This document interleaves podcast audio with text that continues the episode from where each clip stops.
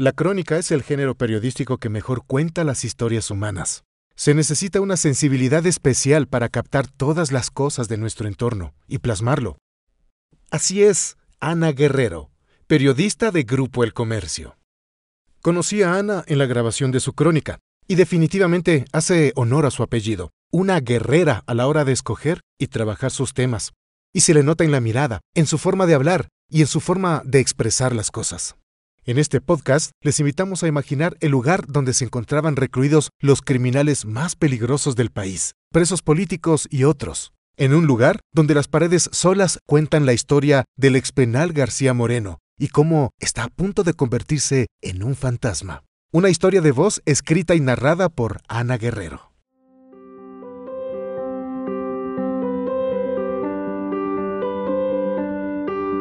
Las personas se convierten en los relatos que escuchan, porque una buena historia puede tocar nuestro corazón. Todos somos narradores del relato de nuestras vidas. Nosotros escribimos con el corazón y te presentamos Historias de Voz, las crónicas de El Comercio.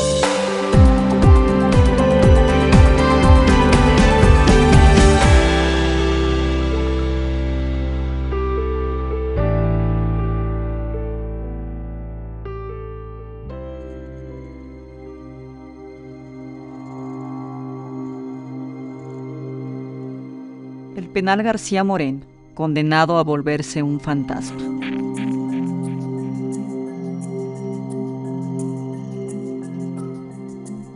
Aún con sus espacios vacíos es parte de la historia de Quito, de los pasos de su gente.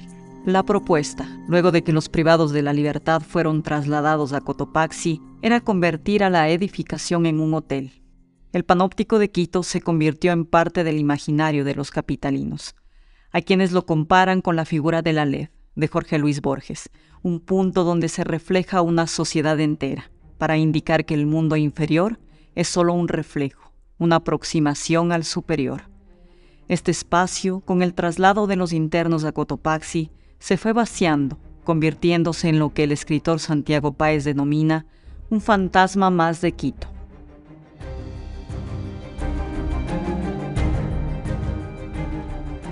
En sus corredores estrechos, que en su momento estuvieron aún más reducidos por el hacinamiento, se escribió la muerte de Loy pero también las condenas de los presos políticos y de los internos comunes, que desde 1874 llegaron a la estructura construida por el expresidente de la República García Moreno. Se tienen noticias de que fue el pabellón E, la celda 13, el lugar que en enero de 1912 recibió al líder de la Revolución Liberal, que luego fue linchado por una turba. En la calle Rocafuerte, donde se levanta la construcción, a pocos les interesa que el edificio tenga su referente en el modelo del arquitecto de las instituciones denominadas ideales. Estas estructuras fueron inicialmente pensadas para fábricas y aplicadas a instituciones educativas. En Quito, este modelo se replicó con su concepción inicial, un sistema de vigilancia donde el poder se ejerce desde el centro para corregir las llamadas malas conductas y a la par guiar hacia el supuesto buen camino a la sociedad.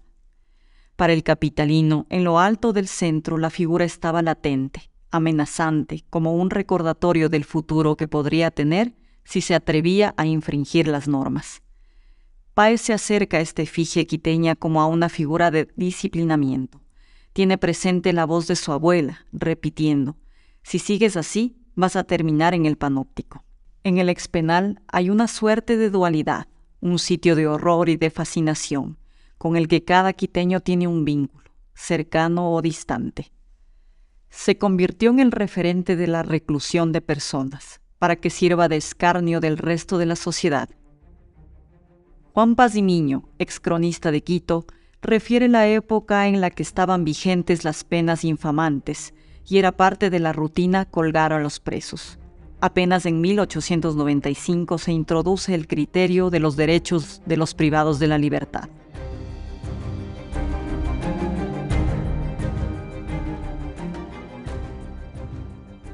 Para Michel Foucault, en Vigilar y Castigar, Nacimiento de la Prisión, La generalidad carcelaria, al jugar en todo el espesor del cuerpo social y al mezclar sin cesar el arte de rectificar al derecho de castigar, rebaja el nivel a partir del cual se vuelve natural y aceptable el ser castigado. Para los cerca de 3.000 comerciantes de San Roque, el penal es el vecino diario de la jornada de trabajo. Otro mundo, así describían a este predio patrimonial cuando aún se encontraban allí los privados de libertad. En el sitio había algo claro. Para ingresar, las visitas no podían vestir ropa oscura ni portar armas, aparatos electrónicos, entre otros artículos. Frente al ingreso al penal se distribuía una especie de percheros, a cargo de quienes por 50 centavos guardaban las pertenencias de los visitantes. El edificio no siempre estuvo en las entrañas de Quito. Se levantó en un espacio que, para la época, constituía parte de la periferia cuando para ir a Guápulo se emprendían peregrinaciones y la ciudad llegaba hacia el norte hasta San Blas y con suerte hasta la Alameda. El terreno era parte de una vieja hacienda de propiedad de la familia González. En esos años no había una cárcel oficial, más allá de las municipales o de los cuarteles. Casas o cuartos del centro eran los sitios destinados para los reos. La población penitenciaria no era abundante, el penal García Moreno abastecía e incluso sobraba espacio. Esa realidad cambió. Entrar al centro de rehabilitación era distinguir celdas abarrotadas y los brazos de los internos saliendo por las rejas. Hasta enero de 2014, 3.255 personas ocupaban el lugar. El 21 de febrero de ese año, 351 internos fueron trasladados al centro que se construyó en Cotopaxi, y luego la totalidad, el futuro anunciado para la construcción era convertirse en un hotel. La obra formaba parte del denominado Eje de la 24 de Mayo, que incluye el Censo, Cumandá, La Ronda, el Boulevard y San Roque. Pero un hotel sería suficiente para redimir años de pesadumbre. Debajo de la estructura se encontrarán nuevos senderos de un Quito oculto, inexplorado y al mismo tiempo latente, con el final de esta etapa de la ciudad, para Páez queda reelaborar el imaginario del expenal, construir una nueva huela. ¿Será que el capitalino dirá, como Borges en el Aleph, lo he visto cuando vi todas las cosas y lo he olvidado?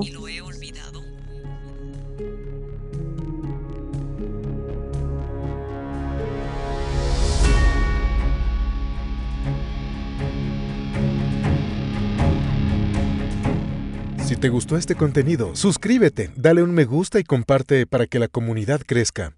Esta es una producción de Grupo El Comercio.